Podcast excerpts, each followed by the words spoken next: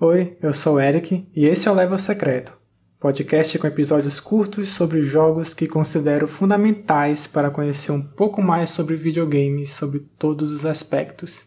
Terceiro episódio: The Legend of Zelda Breath of the Wild.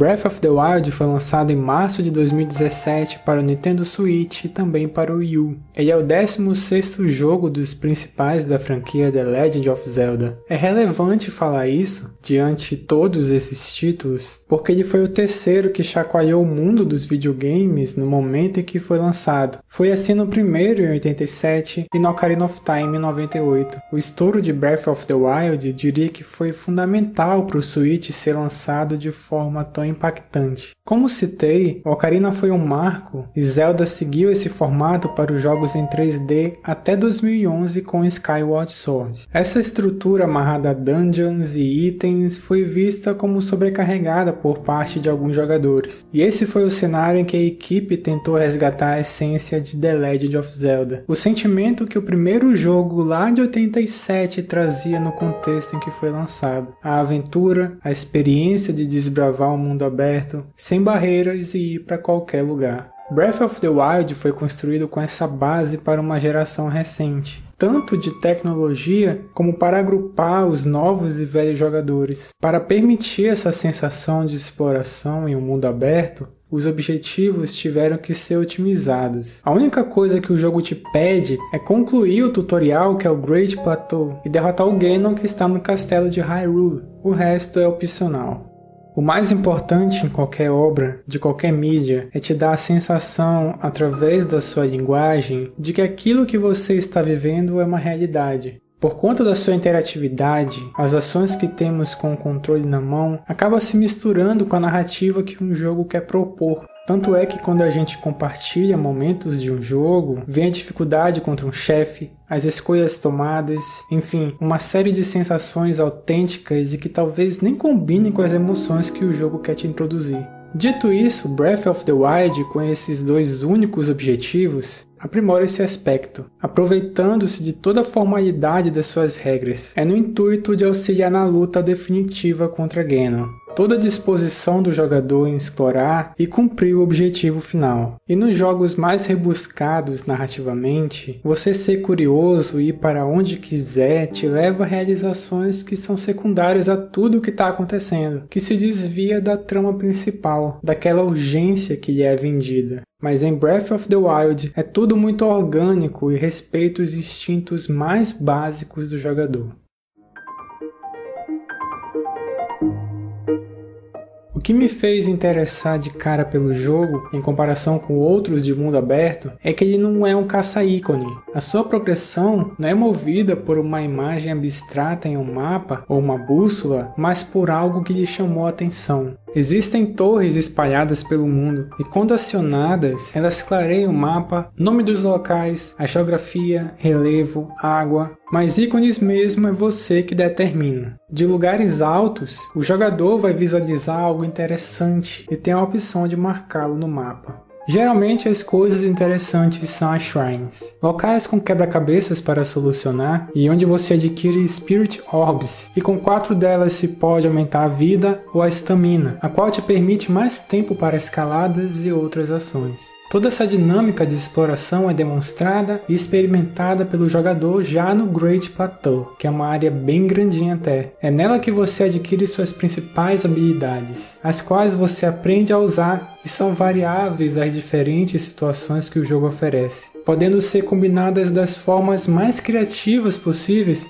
e talvez agora mesmo, enquanto você estiver escutando esse podcast, uma pessoa pode estar fazendo algo impensável com elas. Essas habilidades, só pincelando aqui, são a de magnetismo, de criar blocos de gelo em água, de criar bomba remoto e a estasis, que é paralisar um objeto em um tempo determinado e nesse estado o Link pode golpear e adicionar uma energia cinética, ou seja, assim quando esse tempo acabar, esse objeto vai ser lançado pela força acumulada dos seus ataques. Então você tem esse mundo gigante, pode escalar, usar o paraglider para descer suave, habilidades, diversas armas que todo o tempo são renovadas porque elas se quebram. Tudo você pode usar e combinar nas mais diversas situações. E para onde você vai, sempre tem alguma coisa minimamente relevante. The Legend of Zelda Breath of the Wild é uma prova viva de que chamar um game de brinquedo é um baita do elogio porque ele é um brinquedão muito rebuscado, usufrui de várias características como tal. Ele se adapta à manipulação criativa do jogador, e isso está longe de ser algo bobo. Ainda mais levando em conta tantos jogos que se vendem como uma experiência livre e as regras são super rígidas, te conduzindo como uma criança indefesa. Videogame como mídia absorve muita coisa, e brinquedo é uma delas, assim como arte e por aí vai. Breath of the Wild consegue fazer o jogador conduzir uma narrativa a partir dessa abertura estrutural. No fim das contas, a única coisa que o jogo se propõe é que você viva uma aventura. De certa forma, tem um caminho induzido para o jogador, que seria libertar as quatro Divine Beasts e aí enfrentar o Ganon. Essas criaturas são basicamente colossos que servem como dungeons, remetendo aos antigos Zeldas em 3D, só que mais curtas, até porque, como já falei, os itens principais são introduzidos no início e não nelas. Apesar de criticado, gosto muito desses segmentos, porque é mais um brinquedo que você vai manipular. Consiste em desbloquear os caminhos e eventualmente chegar a um chefe. A maneira que manuseia a espacialidade desses locais é algo que pessoalmente me cativou bastante. Por mais que em apenas uma delas eu realmente tenha achado que foi bem trabalhada, tanto o quebra-cabeça quanto a dinâmica do chefe. Algumas outras coisas para comentar. É muito boa a forma que o jogo te incentiva a usar diferentes roupas no Link, na adaptação com os diferentes climas que você encontra. Em relação ao tempo, em tempestades de raio, se você estiver equipando algo de metal, com toda certeza você vai ser atingido por um raio. Um exemplo legal de como os sistemas têm propriedades emergentes, ou seja, dialogam entre si de forma inesperada, independente dos seus comandos, é você posicionar, por meio do magnetismo, uma espada de metal sobre um grupo de inimigos, e assim um raio vai acertá-los. São várias possibilidades de combinar as regras do jogo das maneiras mais criativas, como já disse.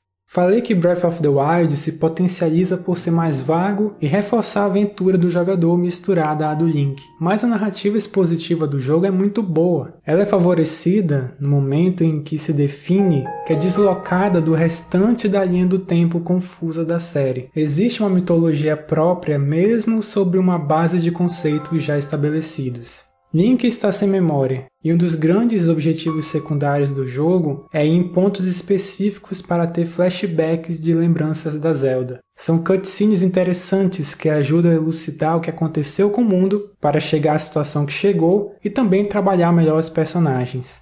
Outra coisa que vou meio em posição a muitas opiniões é que Breath of the Wild tem a minha trilha sonora favorita da franquia. As músicas se encaixam perfeitamente com o clima de solidão e de luto, uma sensação de esquecimento, mas com alguma pontinha de esperança querendo florescer, sobretudo nos povoados.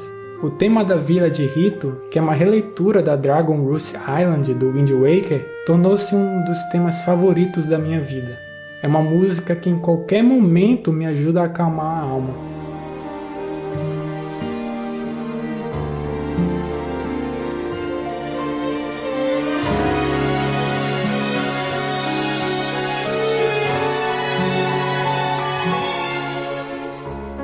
Esse ano parei para refletir que me forço a dizer que gosto da franquia Zelda mais do que realmente gosto de fato. Dito isso, apesar de achar impressionante tudo que faz, estar muito feliz por todo o reconhecimento, acho Breath of the Wild um jogo meio incompleto.